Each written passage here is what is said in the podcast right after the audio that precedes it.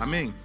Pega a sua Bíblia, abre em 1 Tessalonicenses, no capítulo 2, para a gente ler as Escrituras, falar um pouquinho sobre saudade, continuar falando sobre saudade. Ontem a gente teve um tempo muito especial também com a liderança e tivemos uma reunião de líderes pelo Zoom, em torno de umas 80 pessoas e foi um tempo assim maravilhoso de compartilhar, repartir o nosso coração, né? E a gente compartilhou muito sobre, basicamente, sobre essencialidade.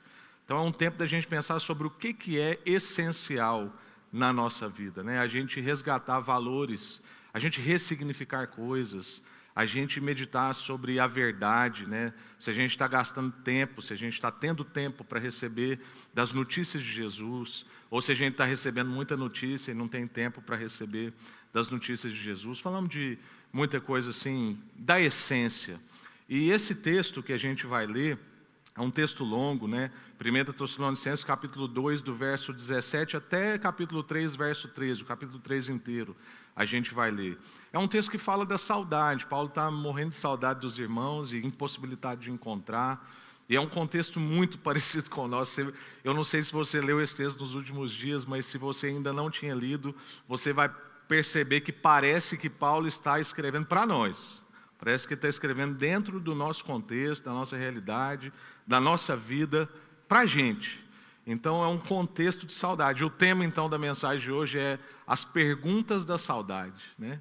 As perguntas que a saudade produz. E hoje vai ser uma mensagem bem de pergunta, então eu não vou ficar fechando muito ponto, porque eu confio na ação do Espírito Santo na sua vida e eu sei que Deus vai te trabalhar né, as respostas. A gente tem uma resposta. Quando Jesus falou com Marta e Maria, ele disse assim: uma coisa só é necessária. Paulo também, em suas cartas, diz: uma coisa faça. Então, essa uma coisa a gente sabe: é estar aos pés de Jesus, ouvindo dele, recebendo dele, investindo tempo na relação com ele. A partir daí, as outras perguntas né, vão sendo respondidas. Então, hoje eu quero fazer muitas perguntas para você e quero que você medite profundamente nessas perguntas. Né? Como eu disse, 1 Tessalonicenses, no capítulo 2, vamos ler lá, verso 17 em diante. Irmãos, depois de um breve tempo separado de vocês, embora o nosso coração nunca os tenha deixado, esforçamo-nos para voltar a vê-los pela grande saudade que sentimos. Queríamos muito visitá-los. E eu, Paulo, tentei não apenas uma vez, mas duas. Satanás, porém, ou a pandemia, porém, nos impediu. Afinal, o que nos dá esperança e alegria? E qual será a nossa magnífica recompensa e coroa diante do Senhor Jesus quando ele voltar? Serão vocês. Sim, vocês são o nosso orgulho e a nossa alegria. Por isso, quando não pudemos mais suportar, resolvemos ficar sozinhos em Atenas e enviamos Timóteo para visitá-los. Ele é nosso irmão e colaborador de Deus na proclamação das boas novas de Cristo. Nós o enviamos para fortalecê-los e animá-los na fé, para que as dificuldades não os abalem. Mas vocês sabem que nós estamos destinados a passar por elas, pelas dificuldades.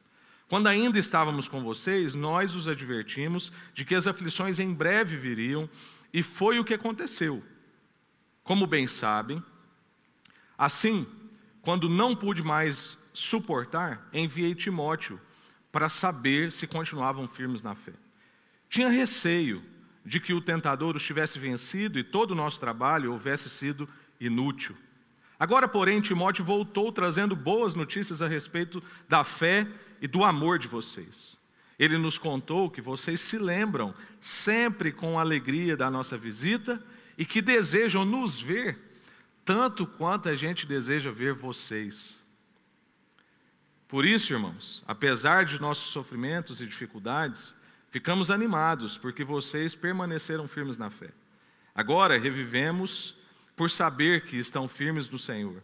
Sim, agradecemos a Deus por vocês, por sua causa temos grande alegria na presença de Deus. Noite e dia oramos por vocês, todos os dias às 19 horas no Zoom e nas nossas devocionais pela manhã. Todos os dias a gente tem orado por vocês, ah, com fervor, pedindo que possamos vê-los novamente a fim de ajudá-los a aperfeiçoar a fé.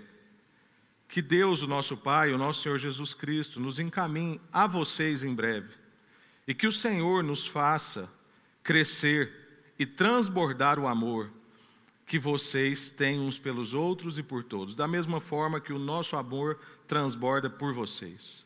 E como resultado, que Deus, nosso Pai, torne seu coração forte, irrepreensível e santo diante dele, para quando nosso Senhor Jesus voltar com todo o seu povo santo. Amém. Aleluia. Amém. Graças a Deus. Vamos, vamos orar? Deus acalmar o nosso coração, a gente receber a palavra de Deus. Senhor, muito obrigado por esse tempo. Obrigado mesmo por, por poder, de alguma forma, compartilhar virtude, poder transbordar no Senhor, poder fortalecer a fé mútua, poder encontrar, ainda que virtualmente, online, poder mesmo assim ter uma, uma relação real, ó Deus. Não é porque é, é virtual que não é real poder, daqui a pouco, na nossa ceia, ver a face um do outro pelo Zoom. Obrigado por tudo isso que o Senhor promove para nós. E obrigado por essa carta. Obrigado pela palavra do Senhor dirigida a nós nesse dia. Obrigado mesmo, ó Deus, porque a Bíblia tem, tem palavra para todo contexto. Não tem nada que a gente possa viver que o Senhor não tenha algo para dizer e orientar. E a gente te louva por isso, porque a gente não está desamparado. O Senhor deixou esse livro e o Senhor deixou o Espírito, que vai traduzindo essa mensagem, nos capacitando a viver. A graça vai nos educando a viver. E hoje a gente quer aprender mais, a gente quer fazer perguntas para o texto, a gente quer fazer perguntas para nós, a gente quer encontrar as respostas em Jesus. E é em nome dele que a gente ora. Fala conosco. Amém. Amém. Graças a Deus. Irmãos, então, em contexto de separação e saudade, em contexto da privação, em contexto onde a gente não pode estar perto, a gente é levado a fazer reflexões profundas. Nós somos levados a, a refinar e ver o que sobra. Nós somos levados a sondar os nossos corações e lembrar do que realmente importa. Eu não sei você, mas na nossa casa e na nossa, na nossa vida de igreja, o conselho sempre que reúne, é isso que nós estamos conversando. O que, que realmente importa? O que, que é essencial? O que, que Deus pode estar falando conosco nesse tempo? O que, que a gente precisa transformar? O que, que, o que, que a gente precisa rever? O que, que a gente estava talvez fazendo de maneira equivocada? Qual era a orientação que a gente estava tendo que agora a gente precisa mexer um pouco? E aí a gente não está falando de mexer nas bases, nas raízes, não. Nós estamos falando mesmo de, de discernir o tempo e pensar na forma. Nós estamos pensando sobre o que realmente importa, nós estamos tentando refinar, nós estamos buscando avaliações profundas, e eu quero te convidar a fazer isso no seu coração. E esse era o contexto da carta aos Tessalonicenses. Era um contexto de distanciamento social, de impossibilidade de encontro, um contexto de saudade, de separação e de preocupação mútua. Algo que passa muito pelo nosso coração pastoral. Como é que está o nosso povo? Como é que estão os nossos irmãos? A gente não consegue, né, assim, individualmente alcançar todo mundo, mas a gente consegue através da liderança, né? Então, a gente pastoreia a liderança, a liderança pastoreia a igreja, de forma que, na verdade, toda a igreja se torna os pastores da cidade, e a gente então pode acolher uma cidade que está aflita, angustiada, ansiosa, sem direção, buscando esperança, doido para poder depositar a sua fé. Então, esse é o nosso objetivo, é que a gente vá pastoreando em escala, até que a gente alcance toda a cidade e a gente já não consiga mais, como ontem na nossa conversa surgiu essa expressão, a gente não consiga mais contar as ovelhas desse rebanho, porque isso está expandido. A gente está afetando gente que talvez individualmente, né, assim, como pessoa aqui, eu não sei exatamente quem está sendo afetado. Então, esse era o contexto de, de Tessalonicenses, e além da saudade, além do desejo do encontro, além do distanciamento social, Paulo tinha um, um incômodo que era reafirmar os compromissos, para o povo não ter dúvida. Era poder lembrar as pessoas no que, que a gente está fundado. Onde é que está a nossa esperança? Eu, tem uma curiosidade muito interessante nas cartas aos Tessalonicenses, que é, ao final de cada capítulo, depois você dá uma observada nisso, ao final de cada capítulo de 1 Tessalonicenses há uma menção à segunda vinda de Cristo. Ou seja, é uma carta regada de esperança. É uma carta que está falando com aquele povo para algo que vai para além desse tempo presente. É, é o, o transmitir de uma consciência de que agora em Cristo a gente transcendeu a realidade somente visível. A gente entrou num plano eterno. Para nós já não há passado, presente, futuro, há, há eternidade. A gente já não fica mais preocupado com o dia de amanhã, por isso que nós somos o povo que diz que basta a cada dia o seu próprio mal. Paulo está aqui reforçando compromissos, falando de eternidade, declarando afetos, uma carta regada de afetos, de desejo de encontro. E basicamente hoje aqui eu quero fazer com a gente três movimentos. A gente vai fazer um primeiro movimento que é pensar nas perguntas que surgem para Paulo. E nisso eu já quero né, dar uma dica para nós como igreja. Sempre que você tiver com um texto bíblico na sua casa, sempre que você for ler a sua Bíblia, faça perguntas ao texto. Irmãos, nós precisamos avançar nisso. Você não pode depender de um tutor para ler a Bíblia e pensar sobre a Bíblia e conversar com Deus a partir das Escrituras. Nós temos condição, nós temos o Espírito, a gente pode pegar o texto bíblico, fazer perguntas para ele, meditar nele e Deus revelar verdades profundas no nosso coração. Existe uma bênção nisso aqui. É a graça, a pregação, a comunhão, a, o nosso ambiente comunitário é um meio de graça, a gente é renovado nisso, mas você tem condição. E fazer perguntas ao texto é uma das principais coisas para a gente aprofundar e entender o texto bíblico, e não passar por ele superficialmente. Então, primeiro a gente vai pensar sobre as perguntas que surgem de Paulo. Depois a gente vai perceber como é que essas perguntas encontram ressonância em Jesus. E por último, a gente vai terminar aplicando essas perguntas à nossa vida. Então, basicamente, são essas três coisas que a gente vai fazer nesse caminho. E quando eu olhei para esse texto, nesse tempo que a gente está vivendo, a palavra de Deus veio para mim trazendo pelo menos cinco perguntas que eu quero meditar com vocês. É um trecho muito grande, é lógico que a gente não consegue esgotar o texto, então eu vou falar com vocês sobre as ressonâncias que veio ao meu coração, cinco perguntas que passaram pela minha mente enquanto eu li. A primeira pergunta é: o que que dá alegria e esperança para Paulo e para os irmãos? Paulo está escrevendo também num contexto comunitário, ele usa o plural, provavelmente ele estava com Silas, segundo a história. E o que que traz a alegria, o que que dá a esperança de Paulo e daqueles irmãos ali? Está no verso 19 e 20 do capítulo 2. Ele vai dizer: afinal, o que que nos dá a esperança e alegria? E qual será a nossa magnífica recompensa e coroa diante do Senhor Jesus quando ele voltar? O que que é? Serão vocês. Sim, vocês são o nosso orgulho e a nossa alegria.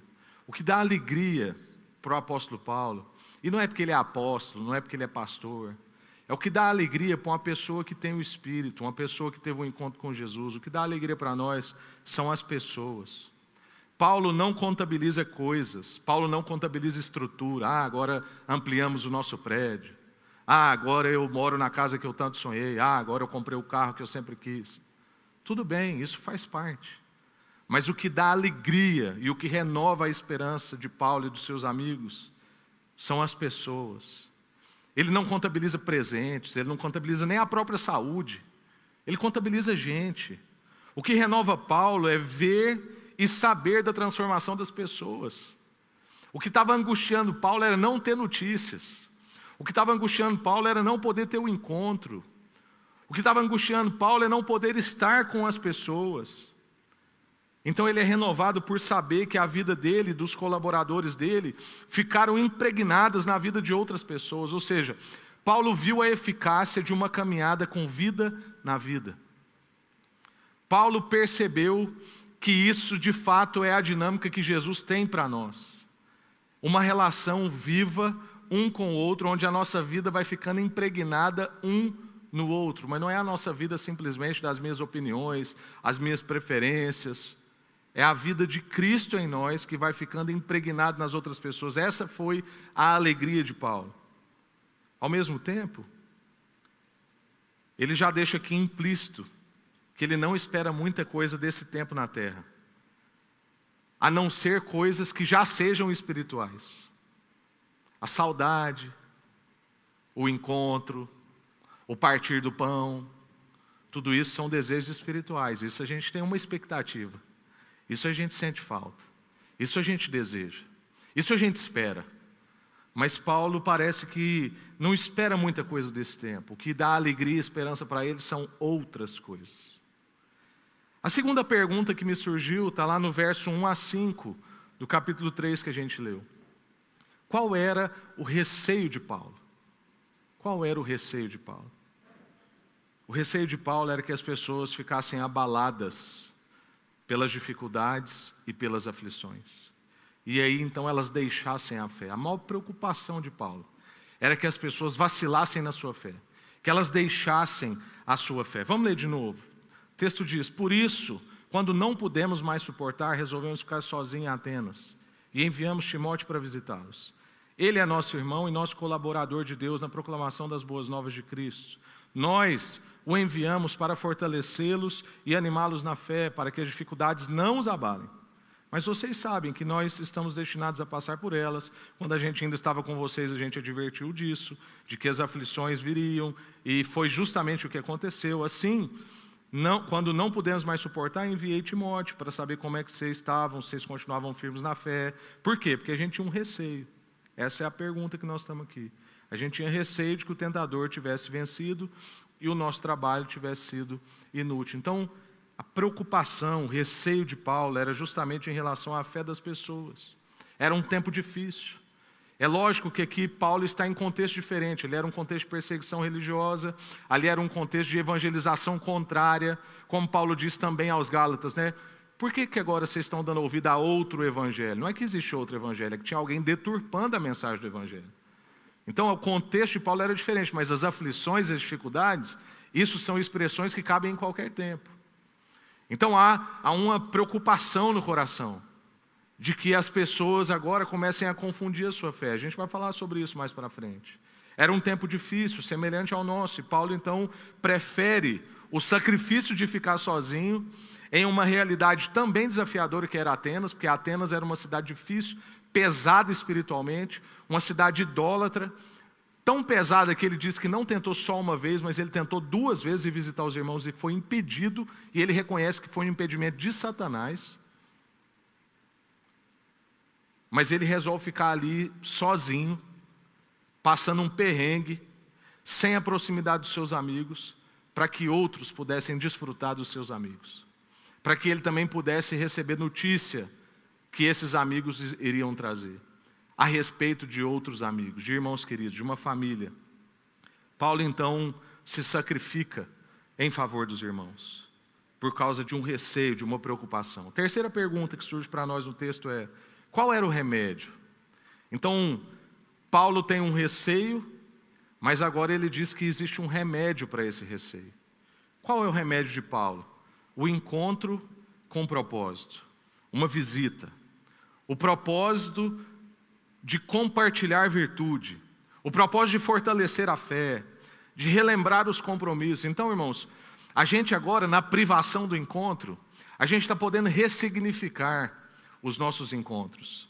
A gente está podendo melhorar as substâncias do nosso remédio. A gente está podendo agora pensar sobre encontros com propósito, e não simplesmente encontros que passa o dia inteiro, a gente ficou junto, talvez você deu uma risadinha ou outra, fez um bullying com um amigo, faz parte, mas aquilo não cresceu ninguém, aquilo não trabalhou a fé de ninguém, aquilo não fortaleceu as pessoas. Você entra e você sai, as pessoas continuam a mesma coisa, a sua própria vida continua a mesma coisa. Não, Paulo está dizendo que não é simplesmente encontrar. O remédio é um encontro com um propósito. Uma visita que compartilha virtude, que fortalece a fé, que relembra os compromissos.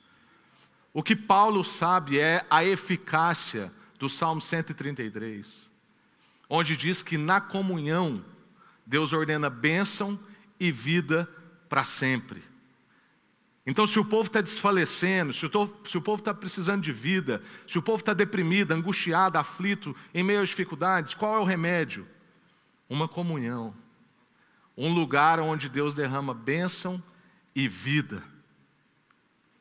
E qual era o renovo de Paulo, mesmo sem o encontro? É a outra pergunta que surge. O remédio está no verso 2, viu gente? Eu não falei. Verso 2 do capítulo 3 está o remédio. Agora, qual o renovo de Paulo, mesmo sem o encontro? Está no verso 6 ao verso 8. Porque é o seguinte: Paulo receita um remédio e ele envia o remédio, que é Timóteo, para um encontro. Mas aí ele fica privado do encontro. Só que mesmo assim ele é renovado. Então, qual é o renovo de Paulo mesmo sem o encontro? Está lá no verso 6 a 8: é saber que eles estavam vivos nos corações uns dos outros. Que eles ainda tinham essa coisa impregnada, que a vida na vida tinha sido gerada. Existem estudiosos que analisam essa história e alguns calculam que Paulo ficou somente três semanas para formar a igreja de Tessalônica. Outros dizem que provavelmente foi mais, é porque nem tudo ali às vezes vai sendo relatado, porque é muito difícil você estabelecer um núcleo em três semanas. Mas irmãos, não foi muito tempo. Na verdade, nenhum dos discípulos de Jesus viveu por muito tempo. Foi intenso, foi vida na vida, foi casa na casa, foi muita refeição junto, foi muito atrito, foi muito pontuar de vida. Olha, isso aqui não está correto na sua vida. Foi muitas entranháveis afetos, como diz ali em Filipenses, mas também foi muita exortação mútua. Era uma coisa inteira. E quando Paulo então recebe a notícia de que isso foi eficaz, ou seja, eles estão vivos nos corações uns dos outros, Paulo então chega à conclusão de que eles estavam somente distantes, não isolados. Isso é uma coisa que a gente precisa corrigir na nossa conversa desse tempo de pandemia. Nós não estamos em isolamento social. Nós estamos apenas em distanciamento social. Nesse momento, por exemplo, eu e você não estamos isolados, só estamos distantes. Isso confortou o coração de Paulo. Saber que ele não tinha sido isolado do coração. Saber que eles só estavam distantes, mas eles eram distantes próximos. As notícias que Timóteo trazia era basicamente assim: a fé e o amor dos tessalonicenses resistem, eles permanecem, ainda que em meio à perseguição, ao tempo difícil, eles estão com uma fé autêntica, ou seja, funcionou. A eficácia do Espírito Santo, o sacrifício de Jesus, a despedida dele e a descida do Espírito para que a gente não se sentisse sozinho, isso está funcionando. E o anseio deles em ver a gente é tão intenso quanto o nosso. E isso anima a fé de Paulo. Ou seja, a fé que tinha sido transmitida com amor, com paciência, com esperança, estava viva nas pessoas. Esse era o renovo de Paulo, mesmo sem o encontro. Esse é o nosso renovo, mesmo sem o encontro. Saber que a área de missão, a área de serviço, a área de pequenos grupos, a área de discipulado, a área da adoração, todo mundo está servindo, todo mundo está compartilhando virtude, a gente está vivo no coração um do outro. E qual era a pauta da oração de Paulo? E essa é a última pergunta, é a quinta pergunta. Qual era a pauta da oração de Paulo? Verso 9 até o verso 13. A pauta era o encontro com propósito. É a oração da saudade que Paulo faz era o encontro que supre deficiências na fé, ou seja, era um desejo ardente por discipular, por fazer discipulado e por ser discipulado. Irmãos, a gente vai criando umas coisas na nossa cabeça, às vezes a gente vai achando que, não, eu já tenho X tempo de igreja, eu não preciso disso, não. Irmão, isso não existe.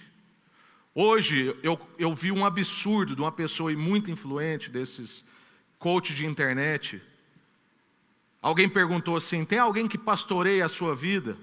Aí falou assim: tem sim, o mesmo que pastoreou o apóstolo Paulo. Aí eu sei o que ele quis dizer, mas a minha mente logo pensou: uai, Silas, Timóteo, Barnabé, Pedro. Mas eu tenho certeza que esse irmão não está pensando nisso. Ele acha que simplesmente ficar com Jesus sem as pessoas resolve. Não tem jeito, irmãos. Quem chama Deus de pai não escolhe irmão, está inserido na família. Não adianta. A gente precisa disso. A gente precisa da comunhão, nós fomos feitos para a comunhão, nós somos renovados na comunhão. Então a oração, a pauta da oração é um encontro com propósito, um encontro que supre as deficiências na fé, um encontro que quer fazer uma caminhada de amizade intencional, de discipulado mútuo, um amor que transborda, ele vai dizer isso né, no final do texto um amor que transborda em favor dos outros. Essa é a minha oração por vocês. que o amor que encontrou vocês transborde em favor de outras pessoas. Agora nós vamos para o segundo movimento. Quais as ressonâncias que a gente encontra dessas perguntas em Jesus? Em Jesus a gente vai ver essas mesmas ênfases. O que dá para a gente legitimidade do coração de Paulo, para a gente não achar aqui que é coisa de uma pessoa, ainda que esteja nas Escrituras e tudo que está aqui é inspirado. Mas a gente precisa encontrar um, um balizamento em Jesus. Jesus é, é, ele é o ponto que liga as Escrituras inteiras, né? Sobre a primeira pergunta, qual era a maior alegria né, de Paulo e a sua esperança? A gente tem a mesma ressonância em Jesus. Jesus vai dizer que a alegria dele eram as pessoas. O fato de que nenhum dos que o Pai havia lhe dado se perdeu. O trabalho de Jesus foi gente. Jesus fala assim: o meu pai trabalha até hoje e eu também. Trabalha com o quê? Trabalha com pessoas. A alegria de Jesus era a gente. Era saber que nenhum dos que o pai deu para ele foi perdido. Sobre a segunda pergunta, né, a gente não pode afirmar que Jesus tinha receios. A gente não pode afirmar que Jesus tinha ansiedade. Mas a gente pode dizer que, do ponto de vista dos discípulos, haviam receios e preocupações. E é por isso que Jesus explicita uma frase do tipo: Olha, vocês vão sofrer, a vida de vocês não vai ser fácil, mas tenham bom ânimo, eu venci o mundo. Vocês vão viver catástrofes naturais, a maldade de vocês vai produzir muito desequilíbrio ambiental, vocês vão viver pandemias, vocês vão ter que lidar corrupção no, com corrupção no país. Mas ó, não desespera não, tenha bom ânimo, eu venci o mundo, descanse em mim. Jesus também vai expressar frases do tipo: Vinde a mim os cansados e sobrecarregados, e eu lhes darei descanso. É como se, aqui eu estou forçando bem um argumento, mas é como se Jesus estivesse assim, sabendo que o pessoal ia ter momentos de fraqueza na fé, mas isso não era um receio de Jesus, era uma evidência, as pessoas iam passar por isso. Ele diz: Olha, vem a mim, em mim você vai encontrar descanso, aprenda de mim, Cabe uma pergunta para nós, né? De quem a gente tem aprendido? De quem a gente ouve? Em quem a gente descansa? Depois a gente vai perguntar sobre isso na aplicação para a nossa vida. A gente descansa nos nossos recursos, descansa na nossa saúde. Onde é que a gente encontra esse descanso? O que é a nossa expectativa de descanso? Quem que nos tem dado um rumo? Em relação à terceira pergunta que a gente vê na vida do apóstolo Paulo, o que, era o remédio? Na perspectiva de Jesus, o remédio era Ele próprio. Ele é o remédio que nos reconcilia para encontros. Ele é o remédio que nos reconciliou para o um encontro com Deus, para o um encontro com as pessoas e para o um encontro com a criação. Esse é o remédio. E o que, que renova? A pergunta que a gente fez, né? o que, que renovava Paulo mesmo na ausência do encontro? E o que, que renova Jesus na ausência do encontro evidente? Tem ali uma narração dramática em João capítulo 13, 14 e 15, Jesus se despedindo dos discípulos, e ele está dizendo: Olha, eu não estarei mais aqui fisicamente, mas não tem problema.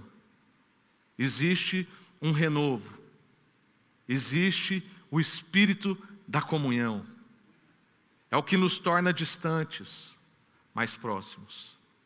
Eu não vou estar aqui fisicamente, mas o meu espírito vai estar com vocês. É o que nos faz não ser isolados, mas apenas estar distanciados. E aí, em relação à quinta pergunta, o que, que a gente percebe de ressonância em Jesus? Né? Qual era a pauta da oração de Paulo e qual era a pauta da oração de Jesus? Jesus, quando orou por nós, foi justamente para o nosso encontro uns com os outros. Foi justamente para que a gente pudesse ver um ao outro como o outro é totalmente. Quando Jesus ora, irmãos, ele entrega para nós a maior ferramenta evangelística que existe. Vou te entregar aqui, ó, um princípio. Jesus disse assim: No dia que vocês se amarem verdadeiramente, o mundo verá quem Deus é. Sabe o que isso quer dizer? Que muito do que as pessoas não conseguem enxergar Deus é porque a gente não se ama verdadeiramente. A oração de Jesus foi por uma pauta de encontro, para a gente se encontrar nele, com ele e ter Cristo como mediador da nossa relação, porque quando a gente tem Cristo como mediador da nossa relação, a gente tem um tom de voz apropriado, porque isso passa por Cristo. E eu não vou ofender a Cristo. O meu olhar, ele é moderado, porque agora eu não vou olhar dependendo como uma mulher cruza a perna, porque Cristo está mediando o meu olhar. Do mesmo jeito que a mulher também vai tomar cuidado com a forma como ela cruza a perna, porque Jesus está ali naquela relação. A pauta da oração de Jesus era o nosso encontro. E para a gente concluir as aplicações para a nossa vida, com perguntas ainda. Baseado nas perguntas de Paulo e nessas ressonâncias em Jesus, eu pergunto para você: qual é a nossa alegria? E onde é que está a nossa esperança? Paulo fala onde é que está a alegria dele, onde é que está a esperança, quem são a sua alegria? Qual é a sua alegria? São coisas ou são pessoas? A sua alegria, a sua esperança está nessa vida presente ou na eternidade? O que, que a gente tem considerado como recompensa? A gente tem buscado aprovação aos olhos dos outros ou aos olhos de Deus? Qual é a nossa alegria? Qual é a nossa esperança? Quais os ídolos estão sendo identificados nesse tempo? Um exemplo muito claro para mim é a saúde. Tem muita gente que tem saúde como ídolo. Já viu gente que fala assim no aniversário? Se você é uma dessas pessoas, desculpa, não se sinta ofendido, mas você pode melhorar isso. Mas no aniversário tem gente que fala assim: ó, oh, Deus te abençoe com saúde, muita saúde, porque tendo saúde, o resto a gente dá um jeito. Sabe o que, que isso quer dizer? Que a saúde é um ídolo. E que eu sou o meu próprio ídolo também, porque eu tendo saúde, eu resolvo. Eu tenho a força do meu braço, eu tenho a minha inteligência, eu tenho as minhas influências e eu dou um jeito. Esse ídolo, nesse tempo, está caindo. Sabe um outro ídolo que está caindo? Dinheiro. Eu fiquei sabendo recentemente de uma mulher de poder aquisitivo alto que precisou de uma, de uma UTI semana passada agora. E passou um perrengue para achar uma UTI. Não interessa a quantidade de dinheiro que a gente tem nesse momento. Se esse problema acometer a gente, a gente for do grupo de risco, não tem jeito. A nossa confiança última não adianta estar no dinheiro. Sabe um outro ídolo que está caindo? Controle. Se a sua alegria, a sua esperança estava em controlar tudo, acabou o seu controle. Você não pode sair a hora que você quer. Acabou aquela frase, meu corpo, minhas regras. Porque agora o meu corpo afeta o seu corpo, e o seu corpo afeta o meu corpo. Tem que ter um cuidado por causa do outro. Segunda pergunta para nós, em ressonância à pergunta de Paulo: Quais são os nossos receios? Paulo tinha receios. Os nossos receios são tão nobres quanto os de Paulo? Os nossos receios são sobre nós ou são sobre os outros? Por algum momento passou pela nossa cabeça que as pessoas ao nosso redor podem estar tendo uma crise de fé, por exemplo? Ou a gente está tão preocupado com a gente e com os nossos que a gente não conseguiu pensar que alguém pode estar vivendo uma crise de fé num momento desse, a gente quer ir lá compartilhar virtude, fazer uma ligação, mandar uma mensagem, fazer um zoom com essa pessoa. Por algum momento passou pela nossa cabeça que nesse tempo de aflição e de angústia, muitas pessoas podem ser tomadas, porque estão vulneráveis e elas podem ser presas fáceis por discursos positivistas de confiança em si mesmo. Ou então elas podem ser tomadas pelo oposto, discursos negativistas que levam as pessoas à depressão. Quais são os nossos receios? Em ressonância à terceira pergunta de Paulo, o que, que a gente entende como nosso remédio nesses dias? A gente crê no remédio da comunhão? A gente crê na eficácia dessa palavra? que nesse lugar de comunhão, ainda que seja online, Deus derrama bênção e vida. Ou a gente só valoriza como remédio a vacina, a cartela que agora surgiu. A gente tem valorizado o encontro. A gente sente falta, por exemplo, só da liturgia, do ambiente religioso, ou a gente sente falta da comunhão, porque tem hora que eu acho, analisando assim, percebendo a igreja brasileira, que tem gente com mais saudade da liturgia do que do encontro. Com mais saudade do ambiente religioso do que das pessoas. Porque vai que acha que é naquele ambiente que Deus vai fazer as coisas. Não, Deus faz as coisas no encontro. Pode ser duas pessoas. Pode ser um Zoom. Pode ser aqui no chat. Nós já tivemos a experiência de gente entregando a vida para Jesus aqui. Porque Deus faz quando a gente se encontra. Em ressonância à quarta pergunta, o que, que nos renova? As nossas atividades diminuíram. Mas aí eu te pergunto: as nossas relações se intensificaram? Isso é uma avaliação que a gente tem feito. A gente era cheio de atividade aqui, tinha evento, acampamento, geração sal domingo aqui, de manhã, um tanto de criança, de noite, outro tanto de criança. Aí agora você não vem mais aqui, você não é anjo, você não tem que levar menino no banheiro. E aí? As suas relações intensificaram? Ou agora você distanciou de todo mundo? Irmãos, a gente crê que a atividade é também uma forma de promover o encontro, mas não pode ser só. O que, que tem renovado você? Graças a Deus a gente tem visto isso na igreja, porque essas perguntas não são perguntas depressivas, porque a gente acha que está tudo errado. Não. A gente tem visto, a gente falou na abertura, entrega de cartas, entrega de cestas básicas, os bolos feitos pelas, pelas esposas do conselho aí, para o pessoal da área de coordenação, os mimos entregues, cartas é, enviadas, ofertas em dinheiro, a gente tem sabido de irmãos sustentando, ajudando outros irmãos, muitas coisas, isso renova a gente. Mas talvez você está aí com a gente cultuando e você ainda não viveu nada disso, nem fez nem recebeu. E eu te pergunto, o que que te renova? Quanto do seu tempo você tem investido nesse renovo? Para mostrar aos irmãos que nós estamos vivos nos corações uns dos outros. Porque tudo isso é por causa disso. O que, que renovava Paulo? Saber que estava vivo no coração um do outro. Que a gente não está isolado, nós estamos apenas distantes.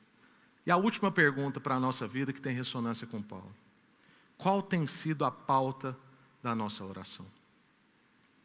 A gente tem orado só por viabilidade, só para o nosso negócio voltar, só para o nosso culto público aqui voltar, só para as coisas ficarem mais viáveis, para a gente não ser tão danificado por essa pandemia, por uma crise econômica, uma crise política.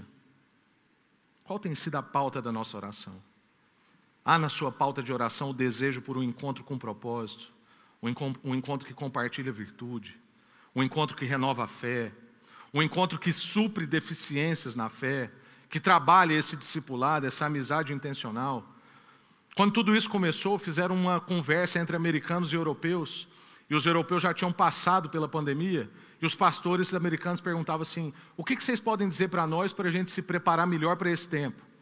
E os pastores europeus disseram: ensinem seus membros a lerem a Bíblia. Porque nós aqui descobrimos que as pessoas não sabem lidar com as suas Bíblias sozinhos. Logo, eles não conseguem ser líderes dos seus lares e nem líderes das suas comunidades. Estão todos desamparados. Não trabalhou essa, esse suprimento de deficiência na fé, esse discipulado, esse, essa incumbência do sacerdócio universal. Não houve, talvez naquele povo, um transbordar desse amor, como a gente está tendo o privilégio de viver como igreja. Mas isso pode transbordar ainda mais. Isso pode alcançar mais pessoas. Tem gente precisando disso. Quais são as nossas pautas de oração? Quais perguntas a saudade tem gerado em você? Vamos orar? Essa é uma reflexão sobre as perguntas da saudade.